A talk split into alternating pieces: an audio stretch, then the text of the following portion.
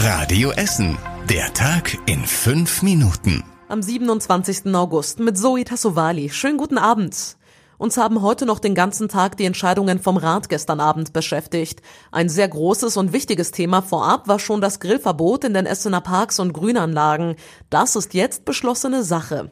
Damit soll das Problem mit zu viel Müll, Lärm und Rauch in den Essener Parks gelöst werden. Christian Banja hatte die Ratssitzung für uns verfolgt und fasst nochmal die Details zusammen. Gerade beim Müll hat man lange an die Vernunft der Menschen appelliert, hieß es von der CDU. Das habe leider in vielen Fällen nicht funktioniert. Im Gegenzug soll es aber in der ganzen Stadt in Zukunft ausgewiesene Grillplätze in den Parks geben. Die Bezirkspolitiker sollen Ausschau nach geeigneten Flächen halten. Die Grillbereiche sind extra abgetrennt mit Hinweisschildern, Kontrollen und ausreichend großen Mülleimern. Langfristig soll es an den Grillplätzen möglichst sogar Toiletten geben. Nur Linke, FDP und Grüne haben gegen das Grillverbot gestimmt. Die Linken nennen es unsozial. Man solle erst genug Grillplätze schaffen, bevor man das Verbot beschließt. Thema waren auch die Probleme bei den Essener Entsorgungsbetrieben. Die GroKo hat einen ganzen Mängelkatalog zusammengestellt.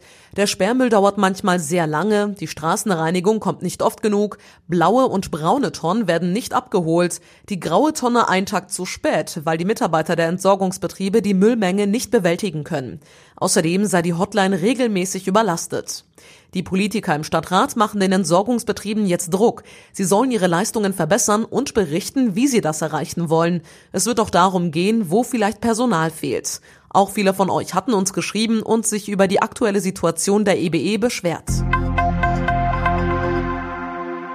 Für die Kommunalwahl bei uns in Essen gibt es jetzt zwei neue Wahlomaten. Einer ist vor allem für Erstwähler. Da geht es bei den Fragen zum Beispiel darum, ob Stundenpläne digitalisiert werden sollen. Außerdem gibt es einen Valomat für die Wahl zum Ruhrparlament. Es wird dieses Jahr zum ersten Mal direkt gewählt und ist vielen noch ganz neu. Die Links zu beiden Valomaten findet ihr in unserem Artikel auf radioessen.de.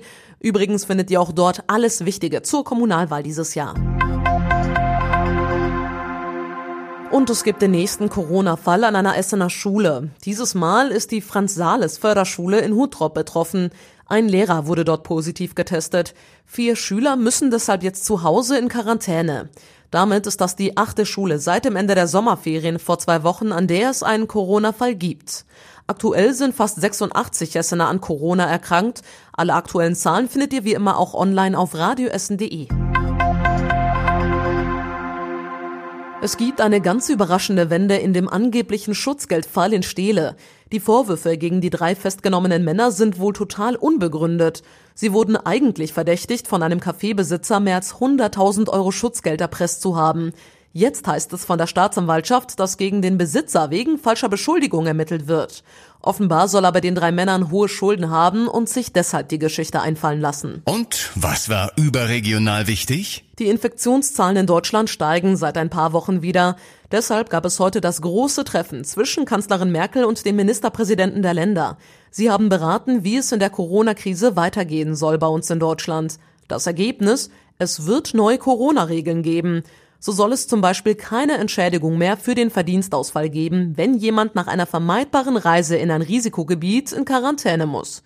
Diese Regelung gilt aber nicht für Betroffene, deren Reiseziel erst nach Antritt der Reise zum Risikogebiet erklärt wurde.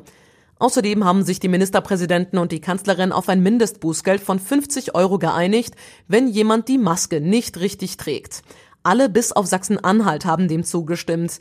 NRW will laut Ministerpräsident Laschet bei der härteren Variante von 150 Euro Bußgeld bleiben.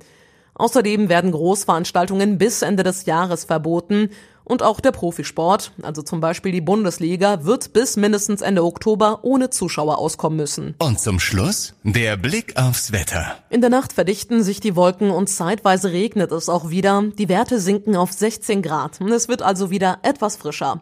Morgen lockern die Wolken dann wieder etwas auf und ab und zu kann auch mal die Sonne rauskommen. Und die nächsten aktuellen Nachrichten hier bei uns aus Essen gibt's natürlich morgen früh wieder ab 6 Uhr hier bei Radio Essen. Euch jetzt allen erstmal einen schönen und ruhigen Abend und später dann eine gute Nacht. Bis morgen. Das war der Tag in fünf Minuten. Diesen und alle weiteren Radio Essen Podcasts findet ihr auf radioessen.de und überall da, wo es Podcasts gibt.